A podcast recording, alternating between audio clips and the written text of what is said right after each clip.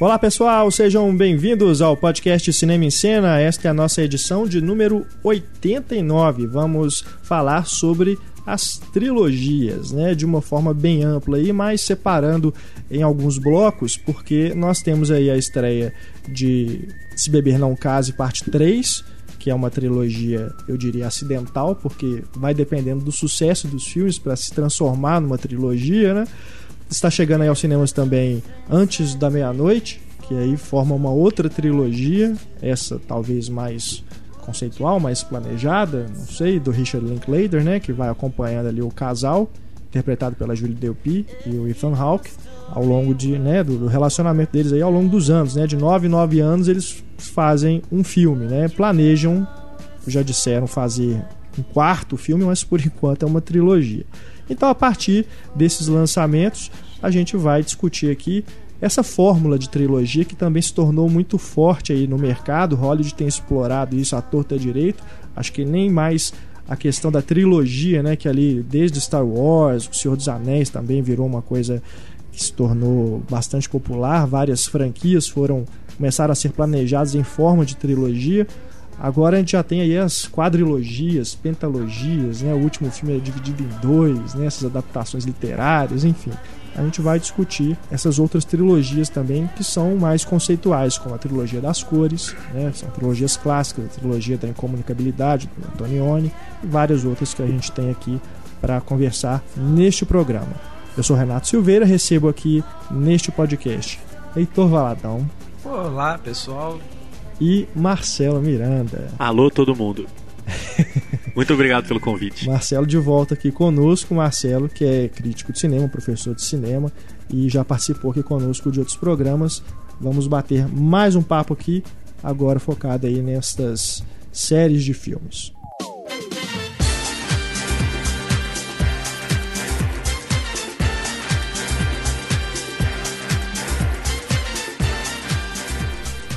Vamos começar aqui, né, aproveitando aí também um outro lançamento, né, não é trilogia, mas está relacionado a um cara que tem uma trilogia no, currículo, que é o Baz Luhrmann, e tem uma trilogia conceitual, que é a trilogia chamada Trilogia da Cortina Vermelha, né, que envolve aí o Vem Dançar Comigo, Romeu e Julieta, Romeu e Julieta e Moulin Rouge. São filmes musicais né, românticos e tudo. Eu acho estranho isso, que eu, o Vem Dançar Comigo e Moulin Rouge eu, eu entendo, mas o Romeo e Julieta eu acho que ele meio que entrou na história porque eu acho que a mídia e até os executivos de estúdio e tal resolveram ganhar em cima disso, né? É. A trilogia do Baz Luhrmann da Cortina Vermelha. Porque o Romeo e Julieta, tirando aquele número musical lá do Young Hearts Run Free, ele se assemelha muito aos outros filmes do Baz Luhrmann, mas o, ba o Baz Luhrmann sempre faz muito uso de música, esses esses set pieces, né? Assim, tem uma cena de, vamos dizer, de, de quase um número musical mesmo. Mas tematicamente, enquanto Vem Dançar Comigo, né? O próprio nome já dizia, o, o, o Mulan Rouge, eles têm a música, a dança, esse tipo de coisa, como temas do filme. O Romeo e Julieta não. O Romeo e Julieta acho faz parte mais da estilização mesmo do filme que na época chegou meio como novidade, né? Assim, pô, uma peça de Shakespeare, assim, é. adaptada dessa forma. É, mas eu acho que a, o conceito muito, de não. trilogia tá mais é no, na maneira dele de, de, de, fazer os filmes mesmo. Acho que tá mais na, na essência, é, talvez um misto ali de videoclipe com, com um pouco da, da, da, da dessa velocidade da, da narrativa, né? E muito, eh, talvez até menos na temática, de, de fato. É, Acho tem... que tá mais no, numa certa captação das histórias de um jeito frenético o... e muito ultra romântico, né? É, o ultra romântico eu entendo, mas eu, eu não vejo. Tem muito tempo que eu assisti o Vem Dançar Comigo. Eu não lembro esteticamente, visual. Ele não é frenético. Não, não tanto outros, quanto né? os outros. Ele é bem mais contido, vamos dizer. E o Austrália, ele volta não, não nisso, é. né? O Austrália é. é. bem mais contido. Ele não, aliás, o Austrália não tem, né? Esses, é. Essa, é, o Austrália eh, definitivamente entrou. Aliás, ele não entra em nada, né? alguém, alguém viu esse filme? Eu vi. Não, digo alguém que. Enfim, acho que ninguém alguém viu. Alguém que importa, Vamos né? falar a verdade. Importa. Não, não é isso. Eu digo assim. Vale sabe aquela, sabe aquela, aquela máxima do. Mas alguém viu naquele sentido é. de se não se fala dele, ninguém lembra, né? É. Acho difícil alguém se lembrar de Austrália, exceto se alguém fale dele igual uhum. agora. Ninguém deita e pensa, nossa, que grande filme que eu vi há cinco anos, Austrália. Mas, mas não... eu não sei, eu, é uma pena, assim, eu não acho. Eu acho que foi um filme meio injustamente malhado, assim. Eu tenho alguns, vários problemas com o filme, mas eu ainda gosto do, do resultado final. Mas especialmente a parte de efeito visual do filme eu acho muito ruim, assim, de, a ponto de me tirar do filme em algumas uhum. cenas. Mas, mas eu gosto, acho legal ele ter essa coisa, né? A história no meio acaba uma história e começa outra, praticamente. Assim, acho muito legal. Agora, pegando um, um gancho do Renato com o, o Heitor, eu, eu, eu podia levantar a bola de falar sobre, afinal de contas, do, do que falamos quando a gente fala em trilogias no cinema, né? É. De, de filmes que tenham temáticas similares, estéticas similares, é, de que sejam do mesmo cineasta, no mesmo universo. Quer dizer, eu lembrei aqui agora de, de filmes em que é, é, acho que está testado aí do Lucas Bevô, por exemplo, que a, as histórias são diferentes a cada filme, mas se passam é, em, em, é, é, ao mesmo tempo e um filme vai se cruzar com o outro. Personagens de um aparecem, é, aparece no, outro, no filme do outro. Né? É, ou então como alguém que está passando ali. Aí você, de repente, quando você junta os filmes, você tem um mosaico bem grande que, sei lá é, é, costuma é muito comum a gente ver um filme só do Robert Altman, do Paul Thomas Anderson, mas quando ele é separado em três filmes é uma, é uma, é uma forma de é, trilogia. É, Tem curioso... as continuações diretas. Aham.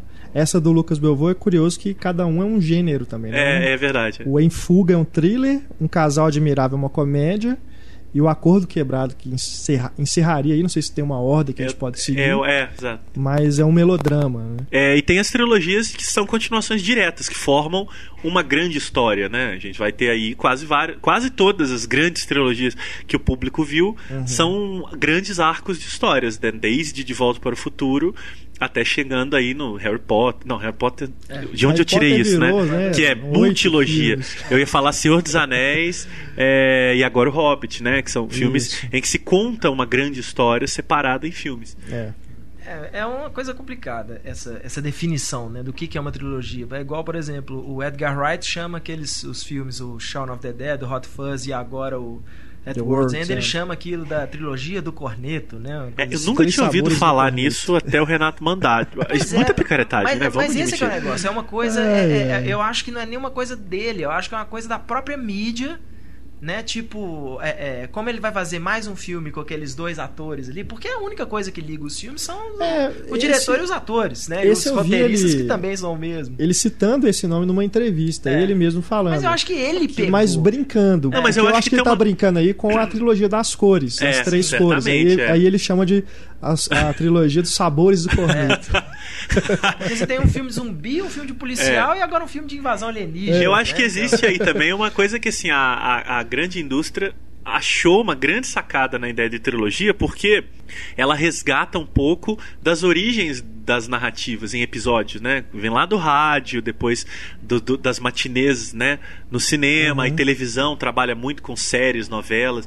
Então acho que essa ideia da, da expectativa pelo próximo episódio, a indústria está levando para o cinema também. Uhum. E, e aí eu acho que, no fundo, quando um cineasta faz um filme e aí o filme faz sucesso. Ele faz um segundo, não custa nada fazer um terceiro é. para tentar ver se de repente temos uma trilogia. É. Então virou realmente, eu acho que nos últimos 20, 20 e poucos anos, uma, uma excelente mola industrial mesmo, de uhum. chegar e falar: olha só, então sabe aquele filme que fez sucesso? Na verdade é uma trilogia. Isso aconteceu claramente com o Matrix. O Matrix sim. nunca foi pensado para ser três filmes, por Apesar mais que eles digam que sim. Dizerem, Mas né? isso o George Lucas também falava do Star Wars. E é, é. óbvio que quando ele fez o é, primeiro filme, fala. ele não esperava que fosse fazer o segundo. O primeiro filme ele deixa em aberto, né, o destino do Darth Vader ali, só pra assim, quem sabe, se é, mas, se, sucesso. mas, se, mas se, é um final é, não, consistente. Se, se você Sim. olhar o Star Wars original, os três filmes, o primeiro filme ele, ele se funciona como o único deles sozinho, que é sozinho. É. Né? E, e, e, porque é aquela coisa, bom, e, e, ele ainda foi esperto, ele escolheu o episódio 6 da própria história, né? É. Não, é seis, não, quatro, desculpa. É. O episódio 4 da própria história, porque era mais fácil de filmar e porque ele conseguiria dar um fecho, um fecho ali, né? Mas é, é essa coisa também, ah, o episódio 4, mas já começa com o episódio 4. Lembrando então aos, aos coleguinhas que na, nas primeiras exibições de Star Wars não tinha episódio 4 Sim, exatamente. Né? O filme foi até... lançado como Star Wars. É, eu até acabou. acho que tinha, mas como uma brincadeira de fábula. É como se você estivesse vendo o filme no meio, mas não era para formar uma é. história depois. Era uma brincadeira, porque como tem aquelas cartelas de texto, né? Uhum. Era para brincar de que você estava lendo uma grande aventura intergaláctica no episódio 4. Então é uma grande brincadeira que depois acabou sendo realmente levada a sério e virou um, uma franquia é. gigantesca. O, o, primeiro filme foi lançado como Guerra nas Estrelas, é, exatamente. o segundo como o Império Contra-Ataque, não tinha Star Wars, episódio é. tal. Depois nos relançamentos, é. né, em é. vídeo e tal. a única relação que existia do episódio era no letreiro inicial, Sim, que era para dar uma ideia de capítulo, mas era absolutamente brincadeira metalinguística, né? Agora eu acho que é um caso desses. Ele é claro que ele queria fazer, mas ele não planejou, assim como Matrix. Ninguém, eles não foram para o estúdio com a proposta de fazer outros, como é o caso é. do Senhor dos Anéis, que já filmou tudo de uma vez, é. né? Esse tipo de Ainda coisa. mais que é um, um, um projetos desse tipo, Star Wars, uh, o Matrix, são coisas muito caras. O estúdio não vai bancar um projeto de, sei lá, 500 milhões sendo que corre o risco do primeiro filme fracassar na bilheteria. E foi... Um exemplo disso, o Bússola de Ouro, é. só fizeram o primeiro filme tem outras continuações, não, porque é um livro, tão, né? Tão acontecendo é uma série assim. de livros. A gente fala, não a gente, fizeram, porque antes o filme do programa, fracassou. eu e o Renato tava falando Shyamalan, ele ficou na primeira parte do último Mestre do Ar, né? É. Não, não vai é, sair nunca verdade, segunda né? parte, terceira uhum. parte. É, fracasso. Agora, por isso o Senhor dos Anéis é um caso extremo, né? Foi o maior risco que a indústria correu em décadas. Que era é investir muito dinheiro junto, em três né? grandes produções, Apesar... sendo que uma por ano. Se a primeira fosse mal, eles é. estavam com um abacaxi. Mas o o que eu acho assim, a, a, o que a gente entende do Senhor dos Anéis, e foi uma aposta extremamente arriscada, mas por outro lado, enquanto naquela época é, tava tendo uma um, um, um, se a gente olhar os blockbusters daquela época, o orçamento eram sempre altíssimos. Aliás, assim, é uma coisa que vem desde aquela época, né? Aquela época já estava, já se fazia filme de 150 milhões de dólares e hoje continua se fazendo mesmo. Naquela tipo época que você fere em 2000, né? Que o primeiro filme foi em 2001, atrás, né? É. É, mas nesse sentido, assim, hoje um filme caro em Hollywood custa em torno de 150 milhões, entre 150 e 200. Naquela época já estavam sendo feitos filmes de 150 a 200 milhões. E o orçamento original do, do Senhor dos Anéis, para os três filmes, era 250 milhões. Então cada filme ali sairia por 70, 80 milhões. É. Né? Então já foi uma coisa. De, é, é, é, é, um grande abacaxi, mas um, um risco menor. Mais e havia E havia ali uma coisa que na época foi pouco falada, mas depois nem tanto, que havia um subsídio muito grande de filmar na Nova Zelândia. É, né? Eles tiveram muito subsídio do próprio país para filmar lá Sim. tudo. Então, ou seja, muita coisa ali compensava o risco. Óbvio. Se, Por isso que é um caso, eu acho que olhar, muito significativo. Assim. E até isso, a própria, né, o, o, próprio estúdio ali ainda não era, a UETA ainda não era um estúdio igual é hoje. Mas, né, eles mesmos fazendo grande parte dos efeitos, um elenco de desconhecidos mesmo. O próprio Peter Jackson, que não dava para dizer que o público conhecesse é, ele. Não, nem. A gente conhecia, conhecia porque a gente é meio rato de locador. Quando Mas anunciaram o Peter Jackson como diretor, teve um backlash, assim, é. nas internet afora. Tipo, quem que é esse cara? Né? é um cara que veio de cara. filme Z, digamos pois assim, é. fez uhum. ali uma produção com grana que é Os Espíritos, que não, que não tem tamanha sucesso, repercussão, é. e, daí de repente pegou o maior projeto. Que é um filme que está sendo redescoberto agora, ah, né? As pessoas estão é, é. vendo agora e achando legal. É verdade. Mas na época ele foi meio, né, foi bem, passou sim, bem batido. Sim, foi, né? foi. E... Ele, aliás, era aquela coisa, era lançado como uma produção de Robert Zemeckis, né? Por isso que é interessante o Senhor dos Anéis nesse sentido. Ele, ele é na contramão de tudo que a gente acho que vai falar aqui o programa todo, né?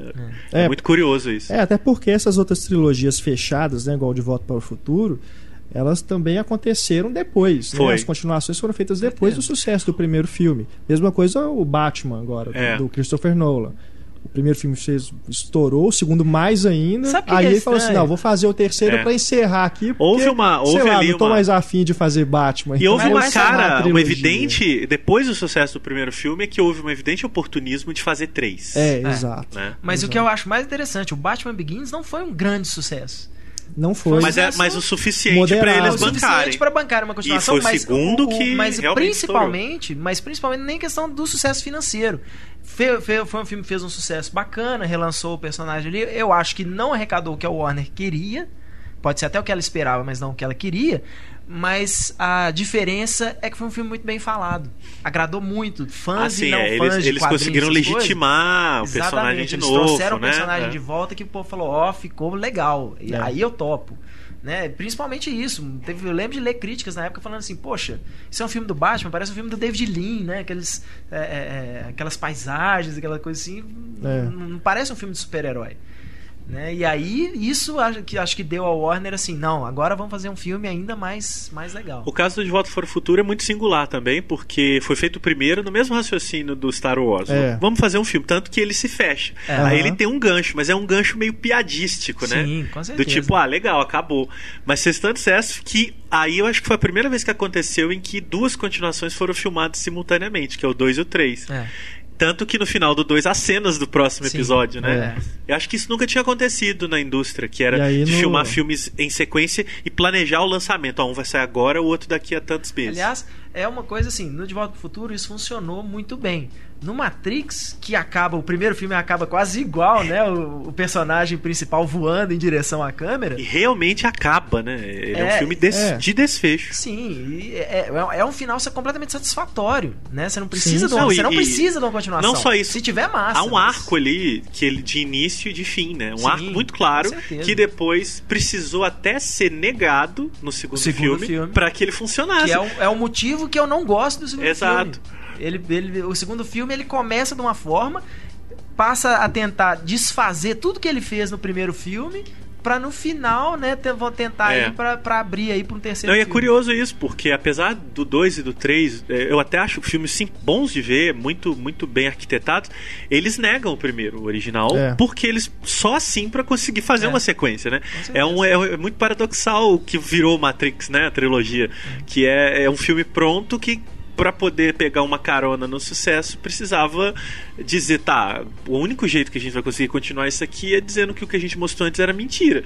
Porque é. fora isso, o filme tá acabado. Né? Pois é. A minha ideia pro Matrix era uma coisa muito mais James Bond. Vai fazendo filmes é, com naquele esse universo. universo. É. é. Você pode fazer milhões Sem de esgotá-lo, não precisava esgotar o universo. Exatamente. Né? Aí não, aí é exatamente o trem da trilogia. É. Vamos fazer uma trilogia de filmes. E então. concluir a história. Concluir a história, que é uma besteira. Mas de fato isso é verdade. Se você faz ali filmes de missão, né? É. Aquele universo que eles criaram, quer dizer, criaram não, mas reinventaram, é muito fascinante de vai uhum. para ali, vai para ali. Eles poderiam trabalhar missões uhum. mais Exatamente. ou menos Poderia, o que o Nolan tá... fez no A Origem, por exemplo. É. Sim, Pegar sim. Um, um, grupo de personagens e colocar eles Poderia estar tá rendendo até hoje, né? sim, né? Mas tanto é que talvez. já estamos aí fazendo 10 anos é. do terceiro filme. Porque eles nem cogitaram e fazer E porque outro, também né? não foi bem, né? Não foi, foi bem, uma trilogia é, que não deu certo. Com exceção do primeiro. Foi um e... grande erro. Não, mesmo. o segundo também foi muito bem. Fez, é o terceiro que se deu mal, né? Mas foi exatamente aquela coisa. O terceiro é, é, o segundo filme foi bem malhado, tal, teve aquela repercussão enorme na mídia, mas é meio igual foi o Superman o Retorno. Toda revista, site, jornal tinha coisa do Superman na capa.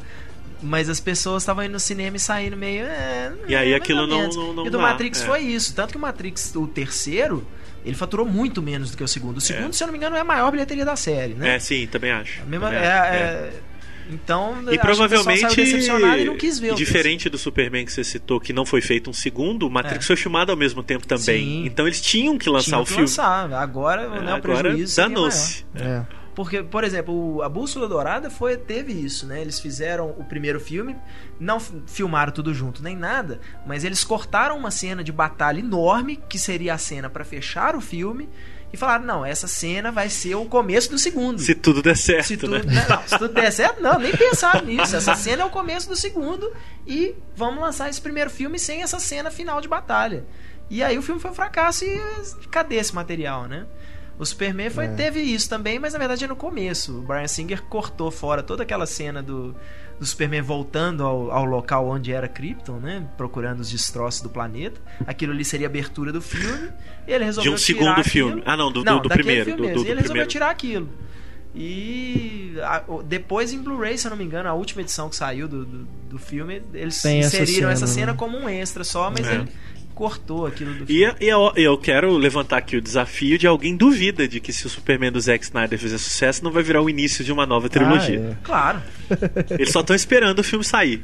É, ao, ao... Que aliás era, que, era, que era o que deveria ter acontecido com o retorno e não aconteceu. Verdade.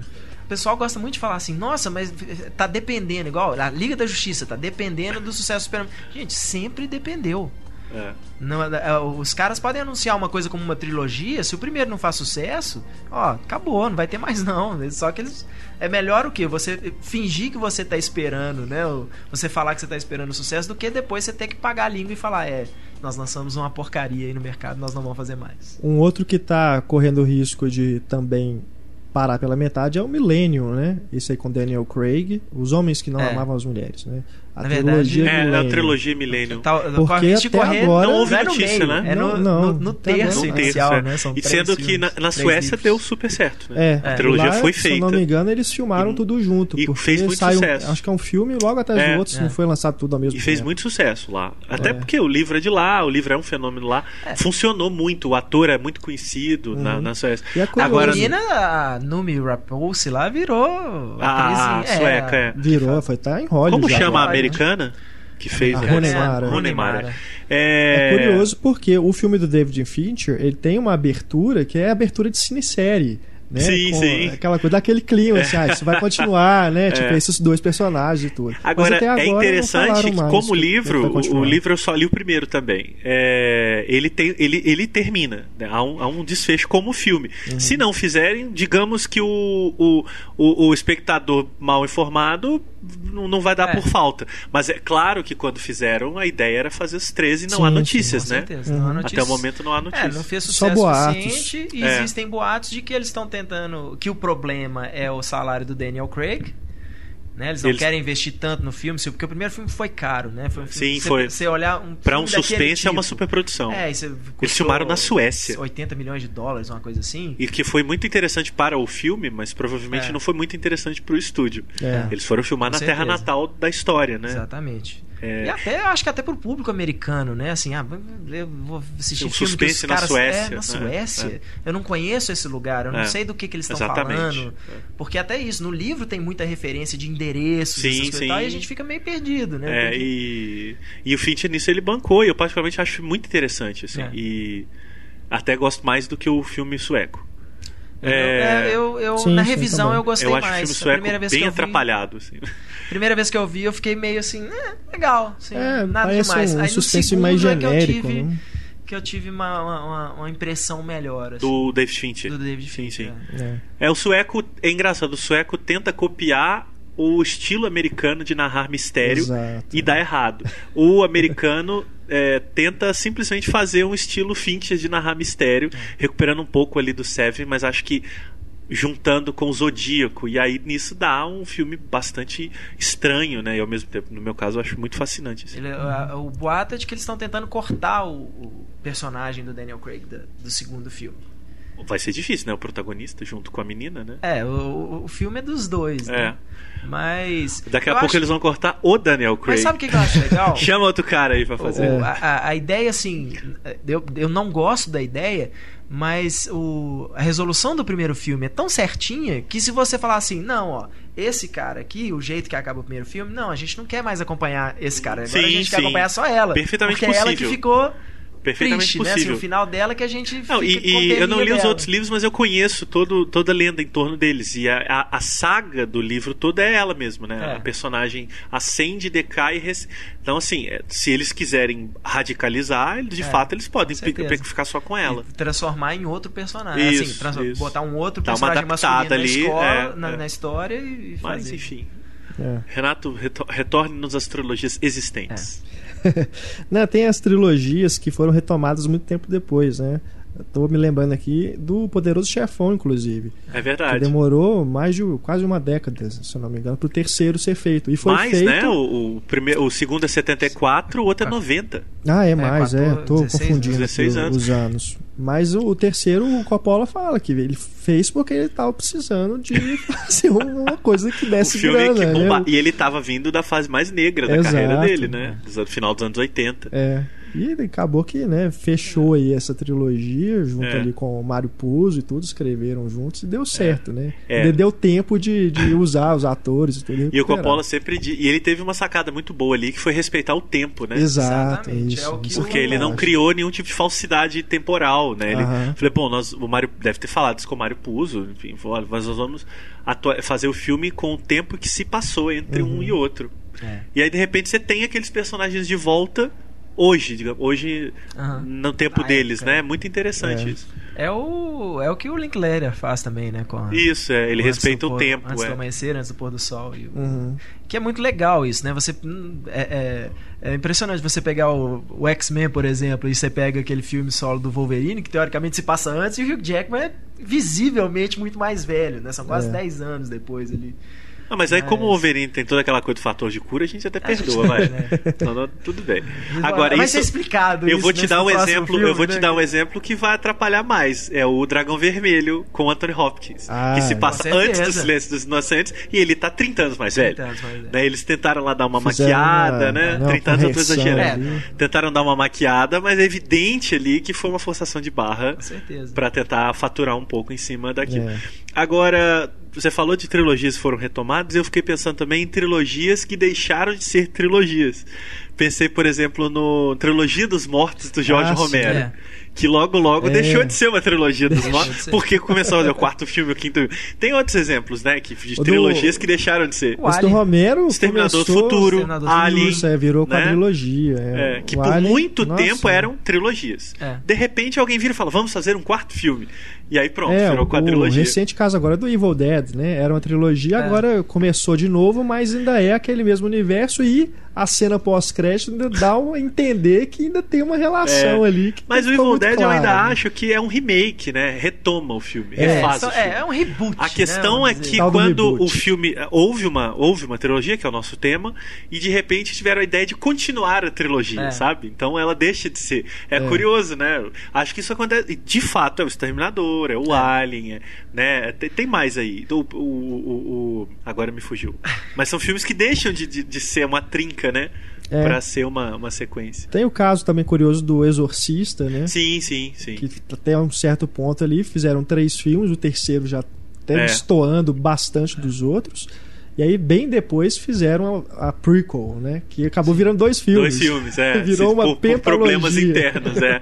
E o... Sendo, sendo que o o Exorcista, acho que o 13 é dirigido pelo escritor do livro é. original, né? Isso, William é. Peter Platt, Exato. que retomou ali a própria história. Agora é muito curioso também do Psicose, né? O Psicose também é um caso singular. Exato. É o filme do Hitchcock, que é o filme do Hitchcock. Uhum. Anos depois, o Anthony Perkins resolveu voltar ao personagem, aí fizeram lá uma sequência em co e também respeitando o tempo entre um filme e outro. Acho que o Psicose 2 é de quando? Uh, 80? Não, 78, por aí. Eles respeitam todo o tempo transcorrido. O Norman Bates ficou preso durante tantos anos e agora é solto. Depois fizeram o 3, que é dirigido pelo Anthony Perkins. E aí fizeram um quarto pra TV, que é o prequel, né? É a, a, infância e juventude do personagem. Que é essa, essa série que eles fizeram agora também, o Bates Motel. É, ela é a é, juventude dele, mas não tem nenhuma relação com os filmes é, enquanto trama, né? Sim. Sim. Ela é uma reimaginação da juventude dele é, surrealmente ambientada hoje, no século XXI. Eles usam celular e tal, tal as coisas todas. Aliás, a série é muito boa, recomendo a todo mundo. Eu me lembro de que ter... não viu, é, é, realmente muito boa. Eu assisti o. A série Bates Motel. Que, tá, que acabou de ser exibida, não, já acabou de concluir 10 episódios com o Fred Highmore e a Fera Farmica. O, o quarto episódio, né? É um, um do, do, dos psicose cinema. É o quarto filme né, da, da série. Eu, eu, me lembro, tem muito tempo que eu assisti, mas eu me lembro claramente de uma cena dele brincando com a mãe. É o Harry Thomas. Isso, engano, isso. O Elliot, né? É, é que faz o, é. isso faz o jovem Norman Bates, ele brincando com a mãe, os dois rolando Isso. no chão assim e tal, e aí ele tá em cima dela, segurando ela assim, e aí ela sente que ele tá tendo uma ereção, é, né? É, é porque Me lembro ali... claramente dessa cena e ela é, ela fica enfurecida armário, porque eles trabalham a sexualidade dos é. dois, é. né? A, a, atração ali meio e aí aí é uma ele e tem contando, essa cena ele conta é, ele, programa de ele rádio, ele conta né? num programa de rádio o, o, recurso do roteiro que é do Robert Bloch o autor do livro uh -huh é, é esse, né? Ele é um, um, programa de rádio sobre psicóticos que não pessoas que mataram as mães, é, é, matricídio. Ah. E aí ele liga para lá dizendo que ele contando a história dele sem dizer quem ele é. Enquanto ele conta, a gente vai vendo em flashback a relação dele com a mãe. Na verdade é um filme bem fraco, mas é dirigido até pelo por um cara bem conhecidinho no meio de terror, esqueci o nome dele. Steve Miner? Não, não, agora não vou me lembrar. Mas é daquela turminha ali do que fez Masters of Horror depois. Não sei se Stuart Gordon, alguma coisa assim. Uhum. E mas é um filme muito, muito curioso de ver. Primeiro por ver o Anthony Perkins dois anos antes de morrer, repetindo pela quarta vez o maior papel da carreira dele. E último, por, enfim, pelo próprio fetiche de voltar àquele cenário, né, de conhecer um pouco da juventude do personagem. Agora, é um filme, na prática, desnecessário. Ele, é. ele não serve para nada, exceto pelo fetiche mesmo. É. Dessas que foram retomadas é, muito tempo depois também, ainda dentro do terror, a gente tem a trilogia das Três Mães, do Dario Argento, né? Que bem depois, né? Foi em 2007 o último. Desculpa, só uma interrupção. É do Mick Garris. Mick Garris, ah, que depois tá. foi o artífice do Masters of Horror, é. seriado de TV. Além de ter uhum. feito aquele, se não me engano, Sonâmbulos, né? Do Stephen King também é dele. Pode tá? ser. Um é. ele, ele tem muito filme feito para TV, é. incluindo Psicose 4. Uhum. Ele é... E o Masters of Horror, série de TV que ele Sim. chamou, inclusive, Dario Argento, vários cineastas do horror para dirigir pequenos episódios de uma hora. Uhum. Esse cara, ele, ele não é bom diretor, mas ele é um bom catalisador de, de, de acontecimentos terroríficos. Uhum. Mas você citou aí o das, Daragento, das... né? Três Mães Bruxas, né? É. Essa já era uma trilogia pensada, pensada, desde o início, mas ele não pôde fazer o terceiro é, como filme. Como o caso do tempo, Mojica, né? que a gente pode falar aí. Isso, é. isso. Que era uma trilogia já, era, era, uma, era um mito das Três Mães, uhum. que ele queria trabalhar cada filme uma delas. Então os filmes não teriam relação direta um com o outro, mas eles seriam sempre fincados em cima do mesmo mito. Existiram em determinada época três bruxas, uma digladiando com a outra e blá blá blá. Ele fez o Suspiria, fez a Mansão do Inferno, mas não, não acabou, por mil motivos, não fazendo a terceira parte até 2000 e pouco que ele 2007, fez. 2007, é. Laterza Madre, né? Que é Isso. o retorno da maldição, Mãe das Lágrimas. Mãe das Lágrimas. E que é bem ruim. é bem ruim. É um dos piores filmes do Dario Argento. Agora, o Suspiria é uma obra-prima é, e o Mansão foda. do Inferno é bem bom. Assim, Também bem gosto bom. muito. A do Zé do Caixão começou com A Meia-Noite Levaria Sua Alma, 64. Esta Noite Encarnarei no Teu Cadáver, 67. Só em 2008 que ele fez Encarnação é. do Demônio. E ali sim foi uma maldição. Ele não conseguiu, ele não, não conseguia filmar a terceira parte. Né? Uhum. Ele vive contando que vários produtores prometeram dinheiro para ele, na hora H ou morriam ou davam o cano. Maldição. Ele mesmo. conta que pelo menos dois produtores morreram, inclusive um deles tinha prometido um dinheiro para ele, esqueci o nome, ele ligou para casa, a mulher atendeu e falou: "Ah, eu tô ligando para para conversar com ele sobre o projeto que a gente tem. Falar, ah, poxa, ele faleceu, eu tô no velório. Nossa. E ele foi pro velório, enfim, tem altas histórias. E, é, e um outro produtor também que o Mojica, na, na, fase decadente, não só dele, quanto de todo o cinema paulista nos anos 80, foi dirigir filme pornô. Uhum. E ele fez o 24 Horas de Sexo Explícito, que sim, é o primeiro sim, filme sim. brasileiro a ter cenas com animais. Meu Deus. E. E fez muito, muito sucesso ali, né, no cinema paulista. E aí o, ele virou. E ele só fez porque o produtor prometeu para ele que se depois ele daria um dinheiro para ele fazer uma encarnação do demônio. A produtor chegou e falou: Olha só, eu até te dou, mas você vai ter que fazer uma continuação do pornô. E ele. Mas, mas você me promete? Ele não promete. Ele fez o 48 horas de sexo alucinante. E claro, o produtor não, não deu virou dinheiro. uma trilogia. Não. ele não conseguiu concluir. 70, 72, horas. horas. Ele não conseguiu e também Sexo não fez encarnação. Insano. Depois ele entrou na, na, no ostracismo para fazer televisão e tal.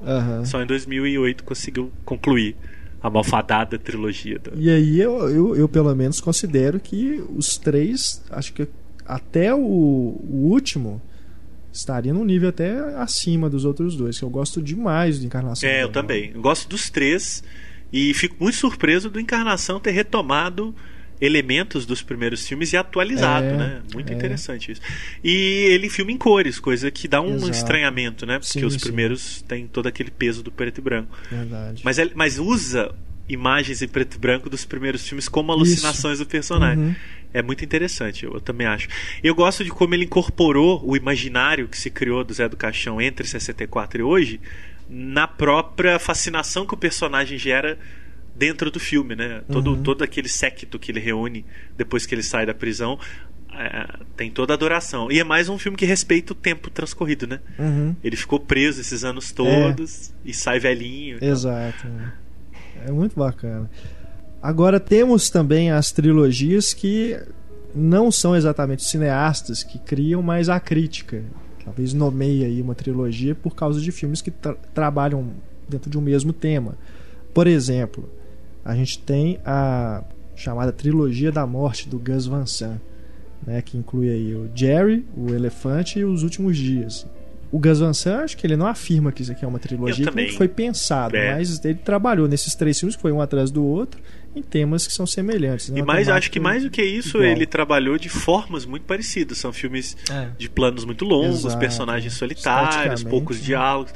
Porque eu diria até que a obra toda do Gus Van Sant é morte, né? É. Só que ele trabalha isso de maneiras diferentes, né? Mas, uhum. E acho que a, a crítica juntou esses três tanto pela proximidade cronológica quanto pela proximidade estética. Mas é, é uma coisa complicada, porque às vezes é isso, é, o, é uma fase que o cara tá na vida dele que ele fala, olha, é. né, eu, eu, eu, lembro que o, o elefante eu achei belíssimo visualmente quando eu vi, assim, né? E você imagina assim, um filme né, com planos muito longos, pouco diálogo e não acontece muita coisa assim, né? Não... É, e não tem nenhum tipo de psicologização das Exatamente, coisas. Exatamente, né? Mostrando ali o, dia daqueles meninos ali, antes do, né, do dia fatídico de Columbine.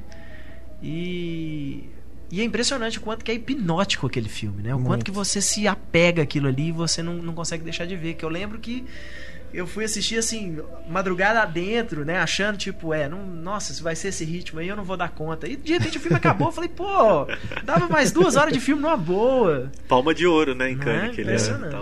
E ele e, e tanto é morte que um dos filmes recentes do Van Sant, eu esqueci o nome agora, Inquietos, Inquietos. né? Inquietos. É Imagina, é um personagem nossa. que tem fetiche de ir em velório. É. Exato. E é uma garota que estava no velório se é. apaixona por ele e ela tá e morrendo, ela tá enfim. Morrendo, né? é, então é, é, um tema forte nele. Ele tem sim, refilmado sim. Psicose totalmente isso também e tal. Mas tem uma outra trilogia da morte que é do Inaritu. Ah, é verdade. Que aí junto Amores Brutos, 21 gramas e Babel. Essa eu considero a morte do espectador, inclusive. que, que, que, assiste aos três. Pô, mas nem tanto, mas... ah, eu acho que assim, o 20. O, o, é. Quando a gente vê o Amores Brutos e o 21 gramas, você ainda assim. Ah, tá, é o estilão do cara tal. Mas na hora que você chega no Babel, você já olha e fala assim, é, assim, de novo? De novo. Não, mas eu acho que o Babel, mais do que isso, ele é um filme é, que, ele, que ele consegue fazer do próprio estilo uma uma, uma, uma mola oportunista. Não uma, não, uma armadilha é quando você cai nela por acidente. Ele faz de propósito, assim, sabe? Ele claramente sabe que aqueles mecanismos é. ali vão não, ser identificados. O lance da foto, pelo então, amor de é... Deus, né? Não, todo, todo o ponto de partida do filme é, é em cima de elementos. E, e tudo muito muito diluído, né? Todo, sim, quer dizer, sim. Todo uma, uma, coisa um pouco imperialista também, né? As pessoas, todos os personagens americanos são vítimas dos estrangeiros. Tem uma, isso vindo de um diretor mexicano, então tem, tem, tem o Babel eu acho o filme bastante, bastante questionável, assim, mas e vai piorando, né? Porque o 21 gramas eu já não sou eu tão não gosto nada, assim, não. Mas pelo menos é um filme que é um grupo pequeno. É. Ele os problemas que a gente sente dele são da estrutura. Uhum. O Babel eleva aquilo enésima potência, né? Não, e tanto é que agora ele desistiu desse formato, né? Desde o Beautiful, né? E agora ele tá fazendo uma comédia de super-herói. Tô passando, tô passando. Quem quiser o meu ingresso, pode eu, levar. Eu tenho ainda que o problema ainda era o Guilherme Ariaga lá, que era o roteirista. Eu achava que fez um filme que é a mesma coisa, só é que sem a estrutura. É. Mas é a mesma coisa. Porque o Ariaga depois fez um filme que também é a mesma coisa de histórias que se cruzam, né? É, é, exatamente. Inclusive, eu acho se chama Vidas que se péssimo, cruzam. Mas no Brasil chamou Vidas que se cruzam. Foi sacanagem. O, o, no Brasil chamaram o filme de Vidas que se cruzam. Mas o Arriaga escreveu um dos filmes que eu mais gosto dos últimos 10 anos americanos, que é do Tom Lee Jones, Três Enterros. Ah, sim. Ah, e aí você vê a diferença de um cineasta de verdade. E olha que a gente tá falando do Tom sim, Lee Jones, sim, que a gente sim. só achava ele como ator.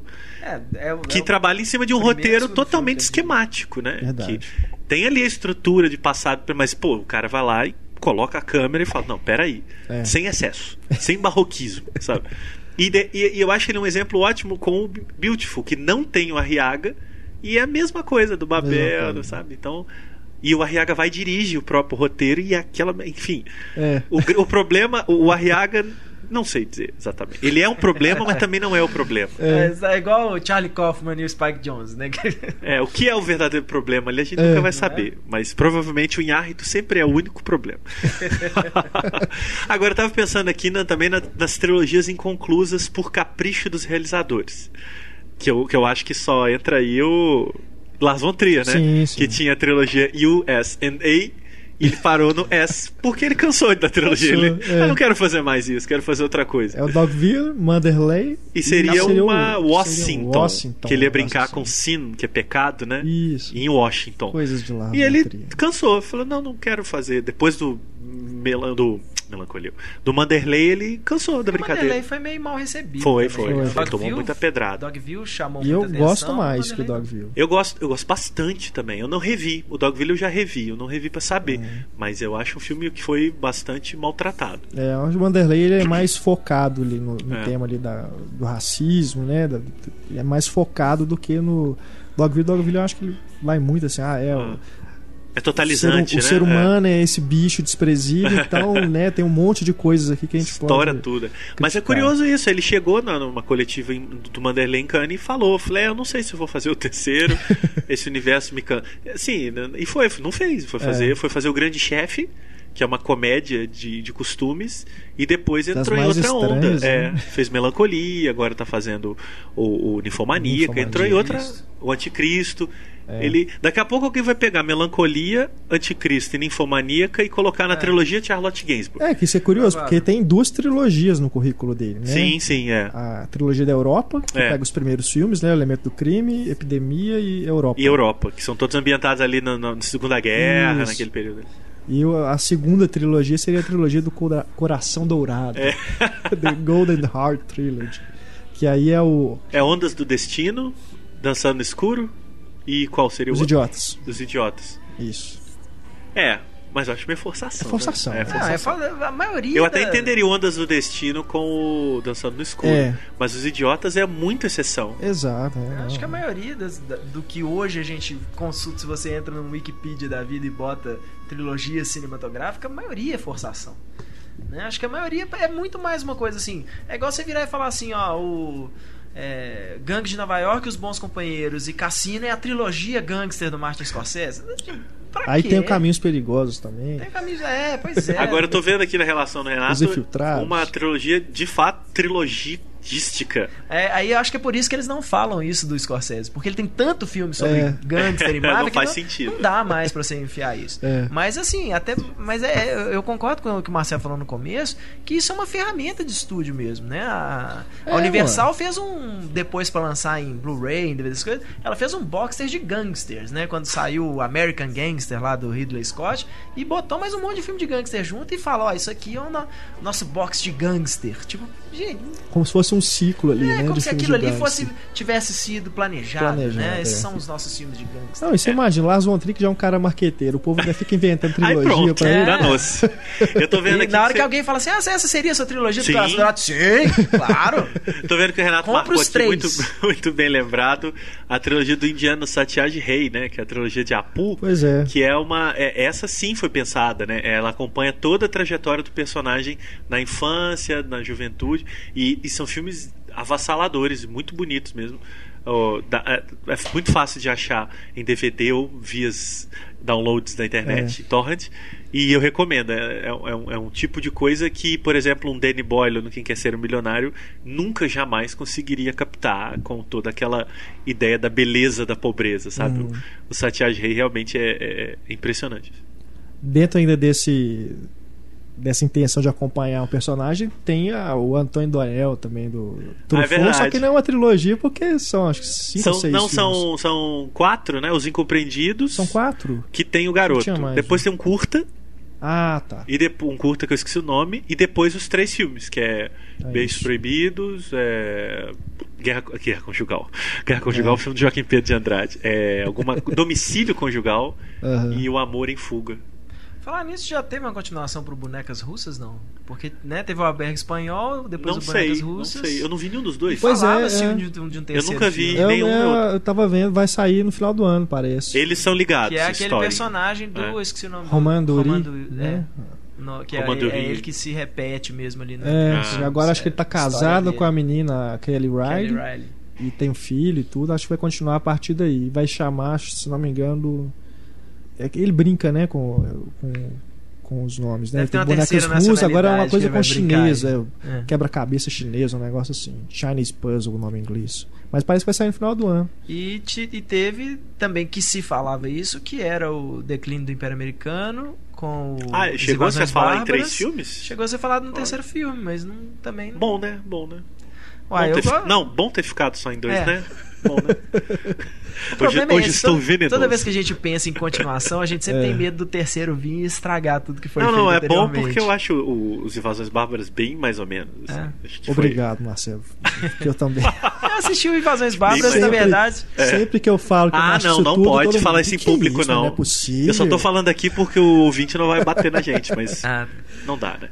E naquele mesmo ano, é, o filme fez, né, fez, ele virou É. um sucesso Sim, de foi, cinemas foi. Belas Artes. com certeza. Aqui em Belo. Horizonte ficou Cartaz. meses em Eu não cartaz. sou. Entrou em todas as listas de melhores É, ano. eu acho um exagero, na verdade. Tem uma que é a- curiosa, a do Ozu, que tem o nome da personagem, a Noriko. Né? São três filmes. É, E o pai e filha também fomos felizes e era uma Ah, vez é em Tóquio. verdade, Só não- que não, são Aham. personagens diferentes, mas o nome, é o mesmo. E, e o Komozu vai ser pra re- retratar a família. né, Isso, tal. é. Tem é, temática antes que algum engraçadinho mande um e-mail falando isso, não, Emanuele não é uma trilogia. Emanuele é a Tem- vida. Tem, o nome dela em todos os filmes, mas não é uma trilogia. Emanuele é uma longa série como Django em filmes em que às vezes nenhum personagem tem o nome É. de Emanuele ou Django, né? Então, é, mas virou uma, é mais uma marca do que uma, uma É, série, né? verdade. Digamos assim. É... Daqui a pouco eles botam Emanuele Presents, né? Tem a trilogia dos dólares também. Ah, sim, essa sim. É. Que eu também acho que foi ao acaso, né? Pois é. O Leone, não sei, enfim, mas, mas foi uma. Até porque, apesar do personagem do Clint Eastwood, né? Que seu, tem, tem gente que fala trilogia dos dólares trilogia do Homem Sem Nome. É. Eu não sei se é exatamente o mesmo, não. Do- do- principalmente do Ah, personagem? terceiro. É, também não, mas eu nem acho que os filmes reafirmem isso. É, Eu acho que são pistoleiros É. misteriosos num ambiente É. que alguma coisa vai rolar. por uns dólares a mais, né? Do, por um punhado de dólares por uns dólares a mais, até acho que dá pra você seguir esse, ah, é a trajetória do mesmo cara. Agora, do terceiro Três Homens em Conflito, aí acho que. É, eles se libertam disso. É. O que é bom também, porque Sim, fica sim. curioso, né?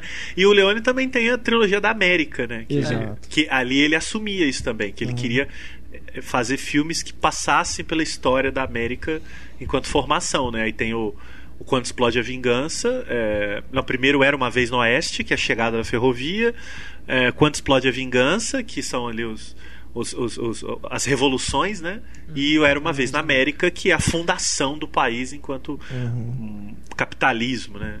É curioso, quando explode a vingança, se chama era uma é, por um punhado de dinamite, É. que é uma brincadeira, for a fistful of dynamite, mas que também tem o título de é, não sei das quantas sucker, que é uma brincadeira também, Duck Sucker. Da- Duck é. Sucker. Um negócio que é assim. uma coisa que é um grito do personagem. É. Ele, é engraçado, tem uns quatro nomes esse filme, né? Eu, que eu, eu fico imaginando assim: o Leone vai lá, faz o por um punhado de dólares, aí os produtores viram e falam assim: não, ó, fez sucesso, vamos fazer uma continuação. Ele fala: pô, vamos, né? Tipo, tô empolgado e tal.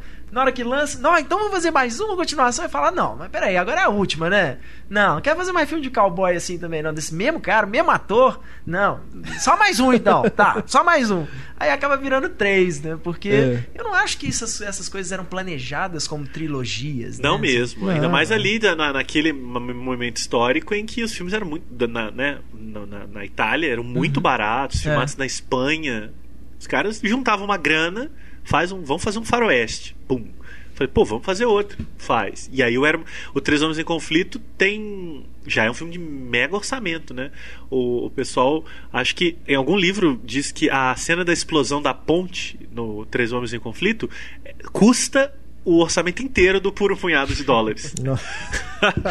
Porque é um filme de, né, um épico de guerra, eles É, o atravessam o, já país. era- Ah, o Clint Eastwood já, tinha, já era um. é, então tem todo. Houve investimento de dinheiro ali que não houve nos outros, especialmente no primeiro E filme, até- né? até- Você vê, o, filme, o primeiro filme é meio tosco mesmo. Propos, propositadamente quer dizer que funciona.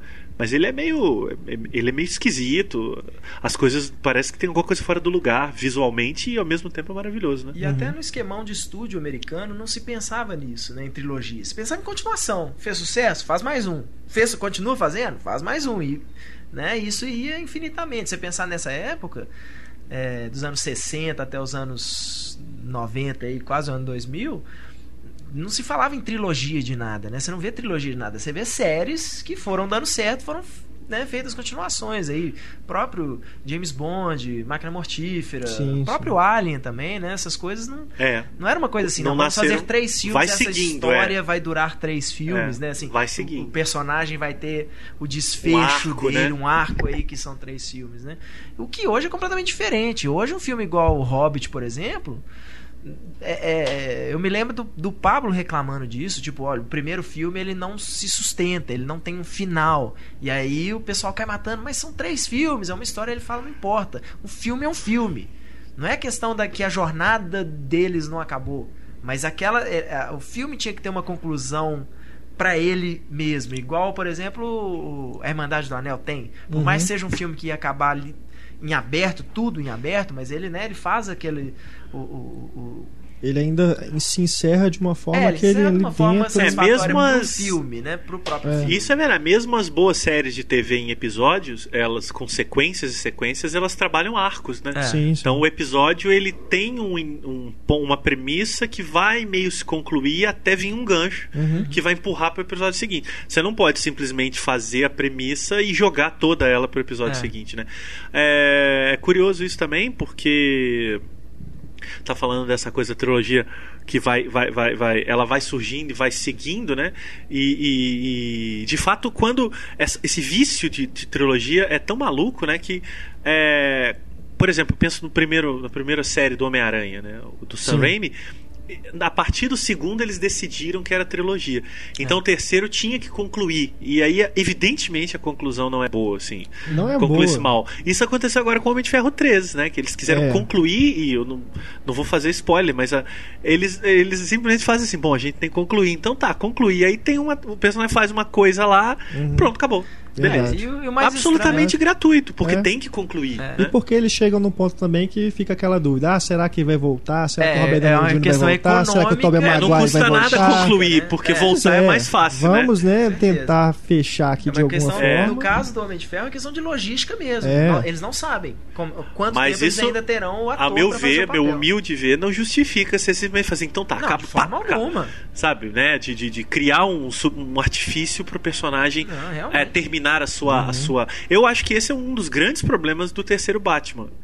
Bill, eu acho que é como é o fecho, eles deram um fecho, mas um fecho que a mim sou absolutamente é, verossímil com a própria trama e até um pouco desrespeitoso com o próprio filme desde o primeiro. Então, é. por quê? Porque tinha que haver uma conclusão. E uhum. isso eu acho que é uma loucura comercial, puramente comercial. O, o Christopher Nolan, ele, o problema do Nolan em relação a isso é que ele mesmo fala que ele ele, ele não guarda nada para depois.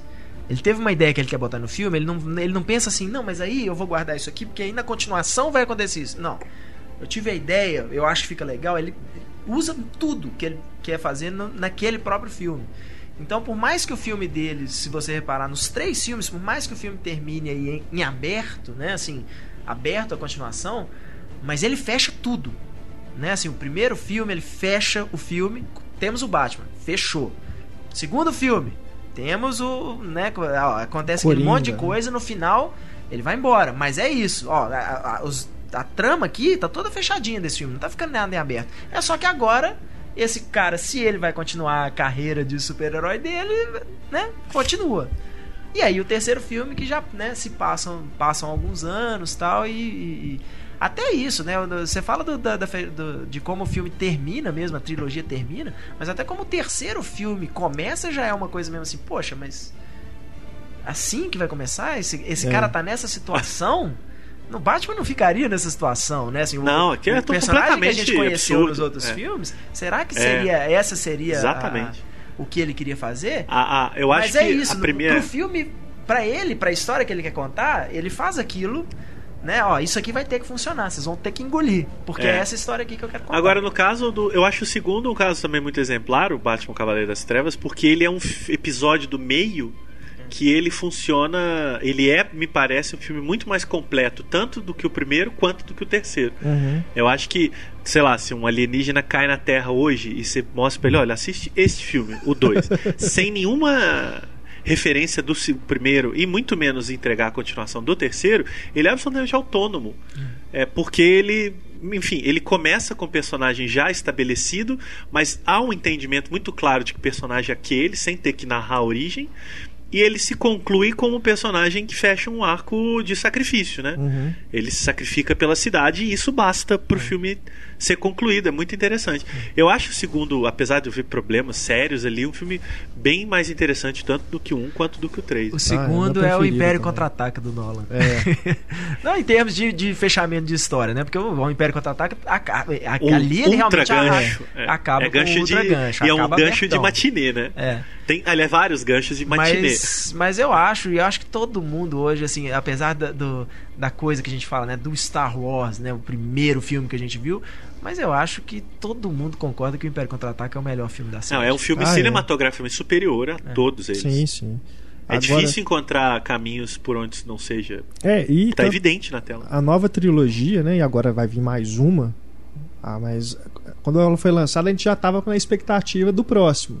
Né? Então acabou a ameaça fantasma, a gente já tá. Pô, agora vou ter que esperar mais dois anos para ver o é próximo. É verdade. Sem saber Sério? qual seria o nome. Não, não é assim. modo de falar, né? Não, vamos, é porque, vamos não, colaborar. É porque eu pensava não, assim, vamos colaborar com a fantasia. Eu, eu né? pensava assim, eu esperei 20 mal. anos pra isso. Tudo bem, mas já que são três, eu entendo o é. que ele disse. São três que estão prometidos, né? É, estão prometidos. Nem então... que seja, porra, o que, que vai vir depois? É, é mais ou menos o caso ali do Senhor dos Anéis, né? Essa nova trilogia. Ela já foi anunciada é, como os é. três filmes. Vai é. ter, vocês podem esperar aí, vai ter os três filmes. Agora vão vir mais três aí. Mas a gente já está aqui encerrando o programa. Já estamos aqui chegando aqui no final do podcast. Eu, ainda tenho fé no J.J. Abrams e o. Porque, aliás, vocês ainda não sei, muita gente já deve ter visto Star Trek, né? Esse Into Darkness. Uhum. Acho que já teve umas pré-estreias. É, né? Eu não vi ainda, mas já, já teve. E é bem legal. Eu tive. É, eu acho o, o, primeiro eu acho interessante e, e eu acho o J.J. Abrams um, um realizador bem bem interessante de acompanhar. Uhum. Desde a televisão ainda, fez o Alias, a, a fez coisa o que o povo mais Lost. reclama no, no, no, primeiro Star Trek é o, o lens flare, né, dele lá. Toda hora tem aquela... Ah, isso em todos os filmes dele, é. né? Não, mas nesse é mais contido. Aquela, aqueles estouros de luz, toda hora que dá assim, entra um estourinho de luz ah, o tempo todo. É frescura, bobagem. Frescura. A frescura visual do J.J. Abrams. Não, não, também. frescura de quem se incomoda com isso. Não, eu também acho. Pra te falar a verdade, eu também acho. Eu gosto muito do primeiro filme, independente disso. Mas no segundo filme é mais contido, assim. Não, você não, não é não é Entendi. é tão tão tão é óbvio que, quanto é no primeiro. É porque o porque cara principalmente... também já recebe esse esse retorno da, da, da crítica é. das pessoas. Mas o pior é isso, não. O pior é que depois que ele fez isso, ele é, é como todo cara que faz uma coisa visual um pouquinho diferente do que tem sido feito. Todo mundo Subgiram fala. os imitadores. O Len Wiseman faz isso no, no Vingador do Futuro sem o menor propósito. É. O J.J. Abrams ainda entende. Porque é, esse tá é o problema. Porque é um aquilo. recurso que não foi o J.J. Abrams certo. que inventou. Sim, porque totalmente. vários filmes têm esse recurso não, e... fotograficamente. Sim, né? que é uma bobagem, mas ainda é plagiado. É, lógico. Mal, é, mal plagiado. Né? Aí mal começa plagiado. a ser mal mas plagiado antes porque de concluir... questão de estilo só por estilo.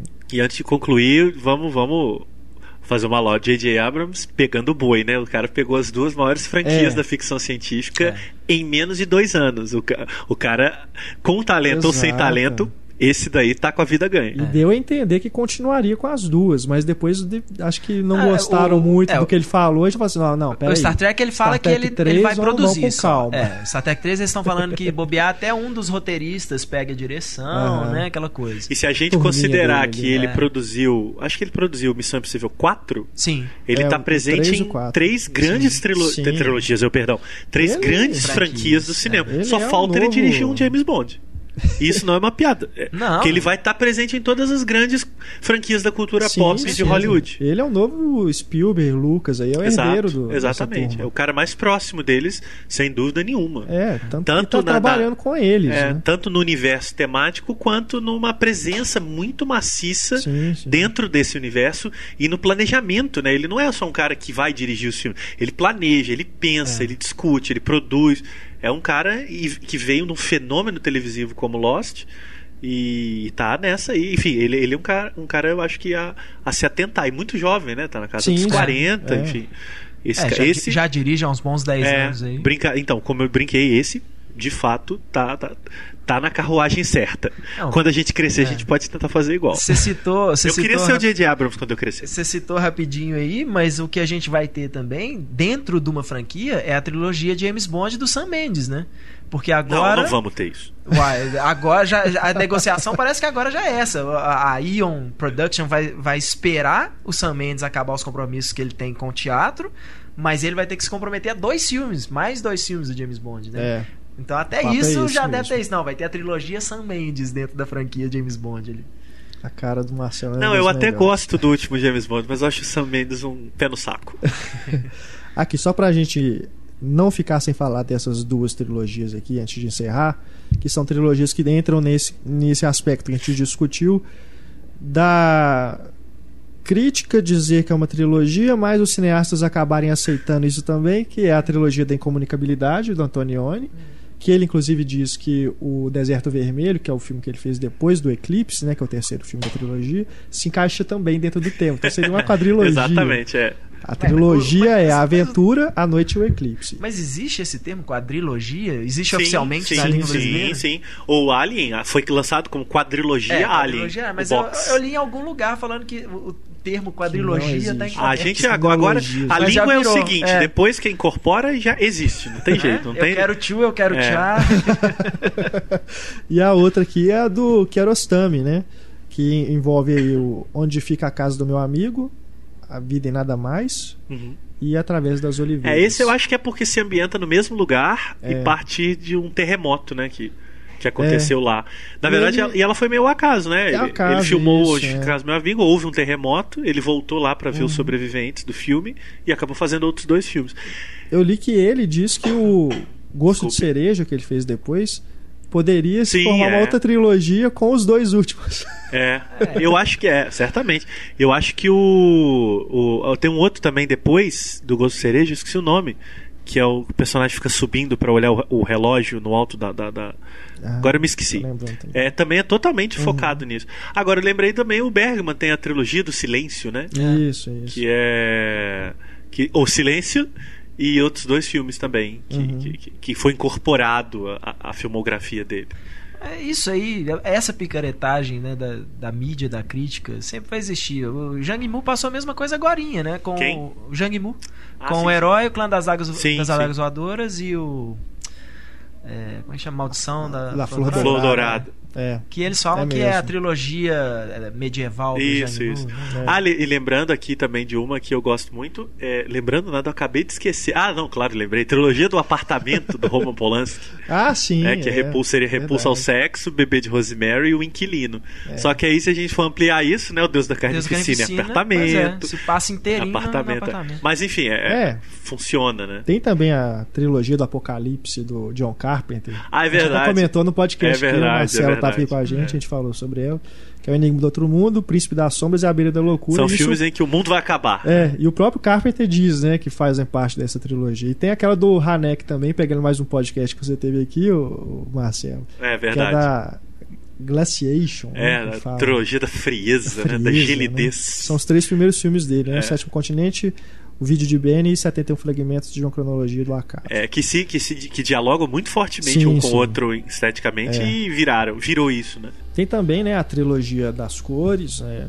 né acho que merecia até um podcast só para ela, pra gente falar desses filmes do Kielovski, que são realmente fantásticos, mas só para né, a gente inserir aqui dentro do nosso debate, a trilogia das cores, os filmes são dos anos 90, né? É, o, é a Liberdade Azul, a Igualdade é Branca Fraternidade Vermelha, né? E são três filmes que foram feitos aí juntos. É realmente essa é uma trilogia mesmo planejada, né? Cada cor aí representa uma cor da bandeira da França, justamente representando aí esses ideais, né, da, da França, né, liberdade, igualdade, fraternidade. E é um filme, são três filmes, né, fantásticos. O, o elenco também o, muito bom, né, as, as, atrizes que estão envolvidas ali, Juliane Binoche, Julie Delpy e a Irene Jacob, é, é fantástico, realmente o a trilogia das cores é muito bom e o que eu acho mais bacana é que o Kielovski é conhecido pela trilogia das cores e pelo Decálogo, né? Assim como a trilogia das cores é baseada nesses ideais, o Decálogo é baseado nos Dez Mandamentos, né? Então tem aí uma um conceito aí por trás dessas séries né, de filmes que são muito legais. Então vale a pena estar disponível em DVD no Brasil. Acho que foi lançado em Blu-ray agora. Não sei se aqui no Brasil, mas a Criterion lançou a trilogia das cores em Blu-ray. Então vale com certeza a pena assistir. Quem não assistiu, quem, assi quem já assistiu, ver novamente né, em alta definição, com imagem restaurada e tudo, que realmente são filmaços. Né? Os filmes são de 93 e 94. 93 é o primeiro, olha, Liberdade Azul, os outros dois foram lançados em 94. Fantásticos, fantásticos mesmo. Enfim, né? São várias, várias, várias trilogias. Se você quiser que a gente comente mais alguma, é só mandar um e-mail pra gente no podcast 2.0. A gente retoma o debate. Eu posso comentar aqui se vocês quiserem destacar alguma também, recomendar para os nossos ouvintes. Deixem o, o recado na página do podcast. Pode também mandar o um e-mail para o cinema.cinemicena.com.br nosso Twitter também está aí aberto, arroba Cinemicena, e o facebook.com.br Cinemicena, para você também deixar recados aqui para nossa equipe. Muito obrigado, Heitor Valadão. Muito obrigado, Marcelo. Prazer. Pelo retorno. Obrigado a vocês e aos ouvintes do Cinema em Cena. Marcelo tem o blog, né? Que as pessoas quiserem acompanhar seus sim, textos. Sim, Dá é. um endereço aí pra galera. Um, um pouquinho desatualizado, porém é, sempre ativo. É http dois pontos barra barra no extracampo, com X, evidentemente, então no extracampo.blogspot.com. Beleza. E tem a Filmes Povo também. É sim, sim, que vai É. ser, inclusive, anuncio que vai ser. Está prestes a entrar uma. Uma reformulação total, visual e conteudística Bacana. do demais. Filmes Polvo. É Filmes Polvo, polvo, aquele bicho mesmo. Então, filmespolvo.com.br. É, tá no ar, sim, mas vai em breve vai ser uma nova revista, novo formato e novos escribas. Bacana demais. É isso aí, pessoal. Até a nossa próxima edição no Podcast 2.0. Não deixe de escutar a edição dessa semana, que tem lá as notícias comentadas, patrulha cinéfila, diálogo misterioso e um monte de atrações para vocês. Deixe seu recado, hein? Não esqueça. Um grande abraço, até mais, tchau.